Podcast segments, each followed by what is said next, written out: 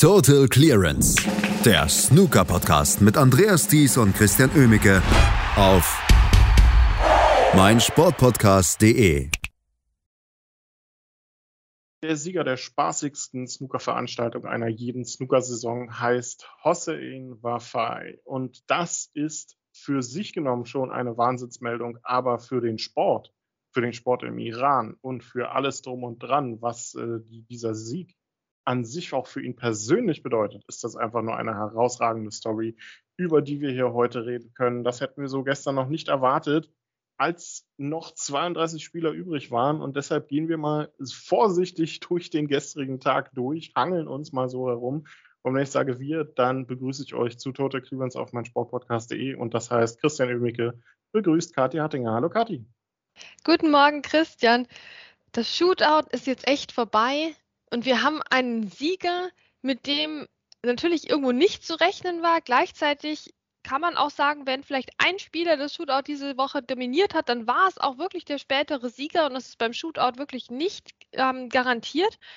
Und es war gestern wieder sehr, sehr viel los. Teilweise hat es auch so ein bisschen rumgedröppelt, finde ich. Aber gerade gegen Ende nahm dieses Turnier dann wieder so eine Fahrt auf. Ja, also fantastischer Snookerabend gestern wieder. Absolut, ich hatte auch das Gefühl, so die dritte Runde und das Achtelfinale und so zum Teil auch das Viertelfinale, das plätscherte so vor sich hin. Ne? Also da waren ein paar ganz gute Matches dabei. Da war mal hier und da ein bisschen Drama angesagt. Gleich im ersten Match zum Beispiel Oliver Lyons, der Stuart Bingham mit einer 51 auf Distanz hielt. Dann kam später nochmal so eine kleine, eine kleine Wende auf die letzte Sekunde dazu bei Liang Wenbo gegen Sanderson Lamb. Aber es fehlte so diese echte Shootout-Dramatik, dieses Highlight, mal so ein kleines Blue Ball-Shootout oder mal so ein völlig überraschender Sieg eines äh, niedriger platzierten oder gar Amateurspielers. Also der richtige Knall hat irgendwie gefehlt. Das stimmt. Also wir hatten ja auch sehr selten jetzt Leute, die wirklich so rumgerannt sind um den Tisch. Ne? Also natürlich so ein paar Last-Minute, Last-Second-Entscheidungen hatten wir tatsächlich. Aber ich meine, ich erinnere mich an Szenen, wo Rod Lawler um den Tisch sprintet und, und Konsorten. Ja, also was haben wir schon beim Shootout alles an Hektik und Panik und wunderbaren Bällen unter extremem Druck und Zeitdruck gesehen. Also davon war dieses Jahr, finde ich, verhältnismäßig insgesamt wenig dabei. Es könnte natürlich daran liegen, dass die SpielerInnen auch immer besser werden. Aber je öfter dieses Turnier gespielt wird, desto besser kann man sich darauf einstellen, desto besser wird das Zeitgefühl für diese 15 und dann später 10 Sekunden. Ich habe schon das Gefühl, wir sehen insgesamt in der Masse einen großen Lerneffekt bei diesem Shootout und der Spielstil verändert sich auch. Ja, ich hatte auch das Gefühl, es gab auch kein einziges Zeitfoul. Ne? Also ich kann mich zumindest an keins erinnern. Wir hatten ja immer irgendjemanden dann dabei, der das dann mal ausgereizt hat. Aber ich habe dieses Ding, Ding, Ding am Ende, wenn die Zeit abgelaufen ist, eigentlich nie gehört, die ganze Zeit über. Dass es dann gestern im Finale nochmal anders auf die Spitze getrieben wurde, da kommt man dann gleich drauf zu sprechen. Aber es fehlte so, so ein bisschen ähm, diese ganz krasse Dramatik dann auch mal unter Druck zu geraten. Ne? Also selbst wenn man dann mal Zeitprobleme hatte, dann war der Frame meistens schon irgendwie entschieden oder jemand hatte schon einen Hochvorsprung. Aber vielleicht sollte man die, die Shotclock auf 10 und 5 Sekunden anpassen. Was meinst du? Ja, man muss ja doch die Spannung irgendwie wieder reinbringen. ja, vielleicht können wir auch irgendwie noch eine Regel mit zwei Bandenberührungen einführen oder so. Auch da wurde ja überhaupt nicht bis wenig gefault. Also wir hatten schon natürlich immer mal wieder Fouls und das haut dann ja rein mit dem Ball in Hand. Aber auch da, finde ich, haben wir Situationen gesehen, wo die Spieler das jetzt nicht unbedingt optimal ausgenutzt haben. Ich denke an Elliot Slessor, der nach Mark Selbys ersten Stoß einen Ball in Hand bekam und was ich, also einen Punkt draus gemacht hat oder ein bisschen mehr, aber jedenfalls nicht viel mehr. Und das hat mich schon immer überrascht. Also ich glaube, da besteht noch Arbeitsbedarf bei den SpielerInnen, jetzt nicht nur bei Elliot Slessor, ähm, jetzt richtig wirklich das Maximum rauszuholen aus so einem Ball in Hand, den man frei überall auf dem Tisch hinlegen darf. Da kommen die mir manchmal vor wie so Kinder in einem Süßigkeitenladen, wo sie eigentlich überall den Ball hinlegen dürfen, aber dadurch wissen sie gar nicht, wo genau sie ihn hinlegen wollen. Also da, da besteht noch Nachjustierungsbedarf, aber was das Zeitmanagement und so angeht, werden die alle immer besser. Das werden sie in der Tat. Und das wird auch ein Lukas Kleckers, der ja nicht unbedingt der flüssigste, der schnellste Spieler auf der Main Tour ist. Aber beim Shootout scheint es zu funktionieren, wenn der Lukas mal keine Zeit hat, darüber nachzudenken. Nur leider gestern nicht so wirklich. Nach seinen beiden ersten Siegen, vor allem natürlich das Blue Ball Shootout gegen Tianping Fei bleibt in Erinnerung, hat er gestern gegen Billy Joe Castle da nicht so wirklich dran anknüpfen können. Es war von beiden kein gutes Match und am Ende dann letztlich auch durchaus eine verdiente Niederlage. Ja, Billy Joe Castle war ja wirklich einer der besten Spieler diese Woche. Kam er dann auch noch eine ganze Ecke weiter, bis er dann im Viertelfinale gegen Robbie Williams verloren hat. Die hatte danach noch Dean Young geschlagen in diesem leider ausgelosten Duell der absoluten Sympathieträger Außenseiter beim Shootout. Ähm, ja, gegen Lukas, das war dann am Schluss eine souveräne Vorstellung. Also ein 30 zu 20 Vorsprung ist halt beim Shootout doch schon viel. Und den hat er dann noch souverän über die Zeit gebracht. Bei Lukas lief jetzt nicht so viel zusammen wie in den Runden zuvor, aber trotzdem doch insgesamt eine sehr erfreuliche Vorstellung vom deutschen Spieler. Preisgeldmäßig müssen wir wieder einschränken, hat das jetzt nicht die Welt gebracht. Da wird sich eben mehr auszahlen, mal ein Qualifikationsmatch zu gewinnen. Aber vielleicht gibt ihm das ja jetzt genau den Schwung, den er dafür dann brauchen kann. Wir werden es sehen. Ähm, Schwung ist vielleicht ein ganz gutes Stichwort. Es gab meiner Meinung nach zwei Spieler, die dieses Shootout ähm, aufgrund ihrer emotionalen Verfassung ähm, und ihrer ja, generell Emotionalität, sage ich mal, komplett ausgenutzt hat und ausgenutzt haben und wieder für die das auf den Leim geschneidert waren. Das war zum einen Liang Wenbo, der es dann letztendlich auch bis ins Halbfinale schaffte, und auf der anderen Seite Mitchell Mann, der glaube ich genau heute Punkt 7 Uhr in Großbritannien eine Petition starten, gestartet haben dürfte, dass ab sofort alles im Shootout-Format gespielt wird. Die beiden hatten eine gehörige Portion Spaß. Ja, absolut. Ne? Also die genießen das ähm, und waren da ja auch wieder wirklich gut dabei. Und wir haben eben dann noch so Leute wie Dean Young, die sich auch immer wieder zeigen beim Shootout ähm, von denen man sich auch wünschen würde, das würde mal öfters in normalen Matches auch passieren. Also Mitchell Mann, was habe ich die Saison schon an dem Mann hingeredet, ja? Der hat immer streckenweise super Snooker gespielt und dann ist er wieder in der Versenkung verschwunden. Also der bräuchte mal ein bisschen Shootout-Magic bei einem normalen Turnier tatsächlich. Ähm, das, also er hatte auch gestern wieder seinen Spaß, ist allerdings dann ausgeschieden gegen Jamie Clark, der dann in dem Match noch ein bisschen mehr Spaß hatte. Jamie Clark ja eher so wie Michael Giorgio, jemand, der ein Tick introvertierter ist, und sich dann lieber nach dem Match freut. Das hat er dann auch ausgiebig getan, fand ich sehr putzig. Ähm, Mitchell Mann, also da muss ich fast sagen, da hat er ein bisschen überdreht in dem Match also ich weiß nicht, so rein gefühlsmäßig, oder? Das war dann so der Tick zu viel. Ich habe auch bei Twitter gelesen, dass er vielleicht mal ein bisschen zu sehr das Publikum angefeuert hat, als Jamie Clark gerade im Stoß war und so. Also ich glaube, vielleicht, als er dann mal wieder in seinem Hotelzimmer war, hat er sich vielleicht doch gedacht, hm, da habe ich es ein bisschen übertrieben bei dem letzten Match. Aber insgesamt spaßiges Wochenende für Mitchell Mann sei ihm gegönnt. Ich wollte gerade sagen, vielleicht ist dem Mitchell Mann am Ende auch die Zeit ausgegangen, weil er ein bisschen zu oft mit dem Publikum gespielt hat. Ähm, wäre vielleicht auch was, wo man darüber nachdenken kann. Aber Spaß hatte er auf jeden Fall. Ähm, Spaß hatten auch äh, die Amateure unter anderem. Billy Joe Castle haben wir schon angesprochen. Der hat es ja bis ins Viertelfinale geschafft, dort an Robbie Williams gescheitert, der hier eine grandiose Woche erlebt hat, dann letztendlich, äh, wenn man es mal so zusammenfassend sieht. Und Daniel Womersley, den müssen wir auch noch erwähnen, unterlag zwar im Viertelfinale dann klar Hossein Wafai, aber insgesamt, was für ein Turnier für den. Ich meine, der war noch nie Profi, ne? Und auf einmal stehst du im Viertelfinale eines Weltranglistenturniers. Ja, der hätte ja gar nicht dabei sein sollen. Also das war ja überhaupt nur der positive Corona-Test von David Grace, dem wir an der Stelle eine gute Gesundheit wünschen, ähm, der ihn überhaupt ins Turnier reingebracht hat. Also Daniel Womersley war da der Ersatzkandidat und ja, hat er sich gut verkauft, oder? Das hat richtig Spaß gemacht. Meine Güte, wen hat er alles so geschlagen? Gestern auch in der vierten Runde dann Stephen Hallworth, auch so ein Spieler, den habe ich jetzt vorher noch vergessen hier in der Liste mit Dean Young, der immer Spaß hat beim Shootout. Ähm, Daniel Womersley souverän da 46 zu 21 gegen Stephen Hallworth und hat sich dann, ja, also gegen Hossein Wafai ging dann nicht mehr so viel. Ne? Das, das, war recht klar, dass, dass das nichts mehr wird für den Daniel. Hätte vielleicht noch eine Chance gehabt, aber gut, äh, du kannst beim Shootout halt auch nicht irgendwie 100% deiner Chancen nutzen. Das ist ja die Krux an der Sache.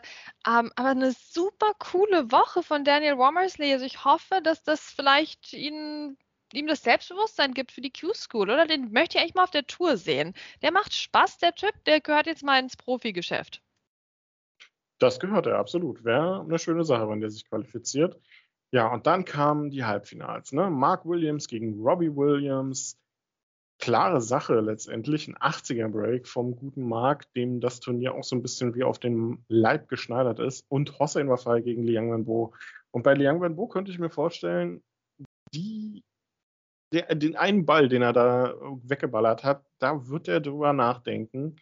Denn er war eigentlich auf Kurs, nicht nur diesen Frame zu gewinnen, sondern er hätte sogar das höchste Break spielen können zu dem Zeitpunkt und wirft das Match dann weg. Und was Hossein Wafai dann aber auch gemacht hat, war einfach nur cool in der Situation.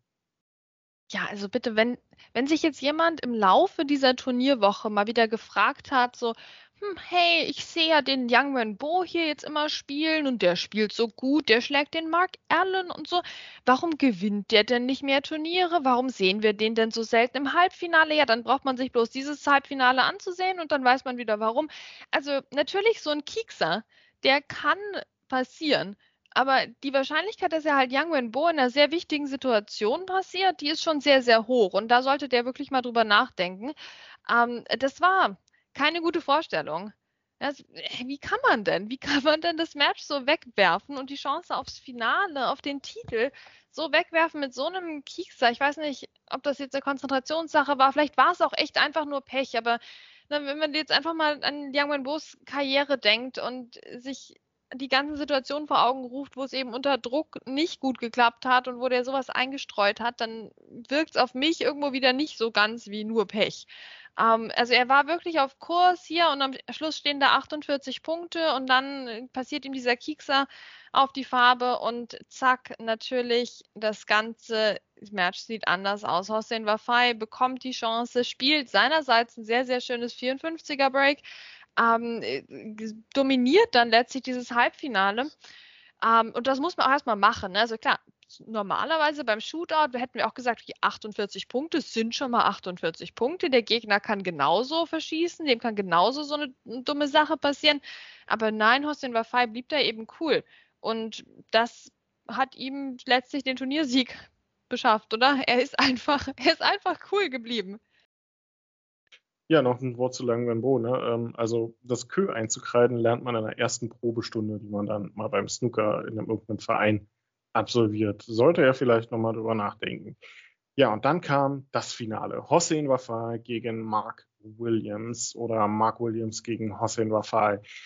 Ähm, es ist ja eigentlich witzig, beim Shootout darüber zu sprechen, aber irgendwie war das, wenn man sich das gesamte Turnier angeguckt hat, von vorne weg das logische Finale.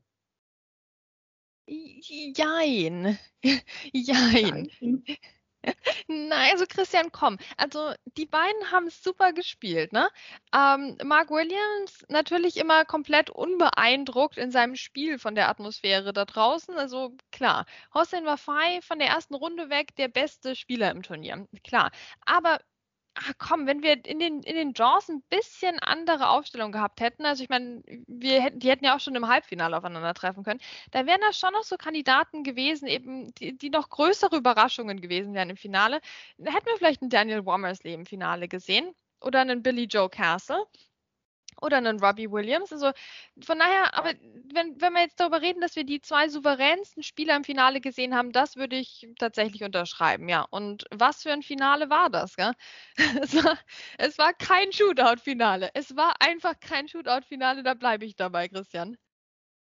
Nee, das war es wirklich nicht. Ähm, also vor allem für Mark Williams wird es sich nicht so angefühlt haben, denn der machte genau einen Stoß im Finale, nämlich den Anstoß. Und das war's dann auch. Hossein Wafai ballert eine lange Rote weg. Und ja, ähm, Tatjana Wuderson hatte ganz gut zu tun, aber nach Zeitfouls brauchte sie jetzt nicht gucken. Richtig, also die musste halt schauen, dass sie die Farben auch schnell wieder auf den Tisch bekommt ne? ähm, und hat das wieder sehr souverän gemacht. Also für mich ist Tatjana Woodhouse dann mit Abstand die beste Shootout-Schiedsrichterin, die wir haben. Also von mir aus könnte die jedes kommende Shootout-Finale der Welt ähm, schießen. Also das war wirklich wieder eine super Leistung von ihr die gesamte Woche hinweg. Ähm, und ja, Hossein Wafai spielte da so schön seine 71 mit diesem ersten langen Einsteiger. Und ja, und deswegen sage ich, es war kein Shootout-Finale. Es hat halt nicht einmal gebiebt. Ne, nicht einmal. Das war, das war nur ein normaler Snooker-Frame für den Hussein Wafai. Hat ein normales Break gespielt. Da gibt es ja überhaupt keine Sonderregeln. Wenn du ständig Bälle lochst, brauchst du auch keine Bande berühren und nix. Hi, komm, also das hatte nichts mit dem Shootout zu tun und das war das Erfolgsgeheimnis von Hossein Wafai. Der hat sich einfach null dafür interessiert, dass wir gerade Shootout haben. Der hat einfach seine frame-entscheidenden Breaks gespielt, äh, seine hohen Breaks gespielt, ohne äh, an irgendwelche Sonderregeln oder Blue Ball Shootouts überhaupt nur denken zu müssen. Und so hat er dann das Finale mit 71 zu 0 gewonnen. Es hat dann nicht mehr geklappt mit dem Century oder so. Aber was soll's? Das Finale war eine super klare Angelegenheit. Ähm, es war sehr, sehr cool natürlich für ihn. Also an Bedeutung ist das ja kaum zu übertreffen im Moment, so dieses Finale. Also einmal natürlich das erste für, für den Iran, das erste, erste Titel für ihn persönlich. Ähm, dann ist ja auch noch seine Großmutter verstorben. Der ihr den, er hat ihr den Sieg dann auch gewidmet und ja, also das, das hatte was sehr Emotionales, gleichzeitig aber halt überhaupt nicht emotional auf die Shootout-Art und Weise. Nee, das stimmt. Ähm, so ein typisches Shootout-Finale war es nicht, aber was für eine Bedeutung hat dieser Titel einfach, ne? Also, du hast es gesagt, der erste für den Iran, der erste für ihn persönlich, dann noch den Schicksalsschlag direkt vor dem Turnier erfahren, war aber schon vor Ort und hat sich dann gesagt, na gut, dann spiele ich halt trotzdem, was soll's, ich bin jetzt halt schon hier. Ähm, man hat während des Turniers ja kein einziges Lächeln von ihm gesehen, höchstens mal beim, äh, beim Fistbump mit dem Gegner mal kurz aber ansonsten bis zum Finale weg kein Lächeln. Das war dann erst nach dem Match dann wirklich mal zu sehen, als er realisiert hat, was er hier geschafft hat. Ja, und die, die wohl kurioseste und spannendste Szene war ja dann auch noch nach dem Match, ne, als er sich einfach mal die Trophäe genommen hat und die, die Leute, die die Presentation Party machen, eigentlich noch gar nicht in der Arena waren. Einfach nur herrlich anzusehen. Ja, genau, da merkt man wieder, dass der Gute nicht so die Erfahrung hat mit dem Gewinnen von Titeln. Aber das kann sich ab jetzt ja ändern. Genau, also ich meine, es war irgendwo, ja, kann man schon sagen, so eine, so eine typische Snooker-Märchengeschichte, dass ausgerechnet eher ausgerechnet jetzt dieses Turnier gewinnt. Ähm, gleichzeitig, ja, war es halt von der Shootout-Stimmung, blieb dann im Finale echt nicht mehr besonders viel übrig. Ähm, es war halt dann jetzt ein ganz, ganz anderes Shootout als wir das normalerweise gewöhnt waren aus den vergangenen Jahren mit knappen Finals, mit äh, Rumrennen um den Tisch. Ähm, und es war vielleicht auch mal eine willkommene Unterbrechung. Trotzdem hoffe ich fast nächstes Jahr wieder auf so ein total Banane-Finale, wo keiner einen Break von mehr als zwölf Punkten auf die Reihe bekommt. Ähm, Hossein Wafai hat auf jeden Fall gezeigt, wie man das Shootout dominieren kann, nämlich indem man es eigentlich essentiell ignoriert. Und er hat hier Historisches geschafft. Er hat wirklich Historisches geschafft. Und ich denke, es wird auf jeden Fall noch ein paar Tage dauern, bis er das vollständig realisiert hat. In Berlin ist er ja leider nicht dabei. Ähm, aber das kann für ihn, wie wir das natürlich immer sagen beim Shootout und wie es Ryan Day letztes Jahr auch so fantastisch gezeigt hat oder auch Michael Holt so fantastisch gezeigt hat, ähm, kann das wirklich der Startstoß für, für Größeres werden. Ja, mal gucken, ne? Für wen war es das bisher dann tatsächlich? Vielleicht für Anthony McGill, ne? aber ansonsten weiß ich nicht. Mal gucken, werden wir sehen, aber egal. Hossheimer Fei hat den ersten Titel seiner Karriere. Er gewinnt das Shootout ohne Shootout im Finale. Und ja, du hast es schon gesagt, jetzt geht's weiter ab nach Berlin. Es ist unfassbar, oder? Nach fast zwei Jahren Wartezeit haben wir wieder ein Snooker-Turnier außerhalb des Vereinigten Königreiches und wir schauen ein bisschen mit gemischten Gefühlen drauf. Natürlich. Auch mit dem Gefühl, dass es noch nicht realisiert zu haben. Also bitte, was ist denn los? Wir haben jetzt einfach diese Woche das Turnier in Berlin. Es wurde wirklich noch nicht abgesagt. Es findet tatsächlich statt. Ich meine, wer hätte das gedacht? Was haben wir auch schon rumgeungt vor ein paar Wochen? Aber nein, es, es findet einfach statt. Und wir sind jetzt nicht an der Stelle, um das zu bewerten, sondern wir sind an der Stelle, wo wir einfach hoffentlich hingehen können ähm, und uns da ja einfach Snooker um die Ohren hauen tagelang live. Also ich finde es wirklich, wirklich unglaublich. Ich freue mich wahnsinnig. Ähm, gleichzeitig kann ich auch schon mal so von Backstage berichten, es wird auch ein Spaß, weil doch viele Spieler, die anreisen, nicht so die Ahnung haben, welche Regeln denn jetzt in Deutschland gelten. Und wir haben das alle beim Shootout gesehen, welche Regeln in England gelten bzw. nicht gelten. Also das könnte bürokratisch auf jeden Fall ein interessantes Turnier werden. Ähm, hoffentlich bleiben alle gesund. Äh, hoffentlich haben alle Spaß und ja, wir werden einfach Snooker im Tempodrom haben. Unfassbar. Unfassbar tatsächlich. Und wir freuen uns jetzt schon drauf. Am Mittwoch geht's los ab äh, 16, nee, ab 15 Uhr im Tempodrom. Und wir werden dann natürlich auch für euch hier bei Total Clearance auf meinsportpodcast.de mit dabei sein. Und ja, mal sehen, wie die Corona-Regeln dann so eingehalten werden. Es soll ja Spieler geben, die noch nie was von einer FFP2-Maske gehört haben. Wir werden es sehen. Und damit war es das von uns fürs Shootout. Bis zum nächsten Mal. Danke, Kati, danke euch fürs Zuhören. Und tschüss. Was zum Teufel, du Bastard? Du bist tot, du kleiner Hundeficker. Und dieser kleine Hundeficker? Das ist unser Werner. Ein ganz normaler Berliner Kleinstkrimineller, der dann aber im Knast das Ding seines Lebens dreht. Una Fantastica Risetta Perla Pizza. Er klaut seinem Zellengenossen ein Pizzarezept. Aber nicht irgendeins. Und mit dem eröffnet Werner dann die beste Pizzeria Berlins. Doch Werners Glück ist nur von kurzer Dauer. Denn es hagelt Probleme. Werners Pizzaparadies. Erstmals großes Kino- und Podcast-Format mit fetter Starbesetzung. Alina But, Kida Ramadan, Edin Hasanovic, Oliver Koritke, Ralf Richter, Ben Becker, Winfried Glatzeder, Anna Schmidt und viele mehr. Abonniert die Scheiße. Jetzt macht schon, mach! Total Clearance. Der Snooker-Podcast mit Andreas Thies und Christian Ömicke auf meinsportpodcast.de.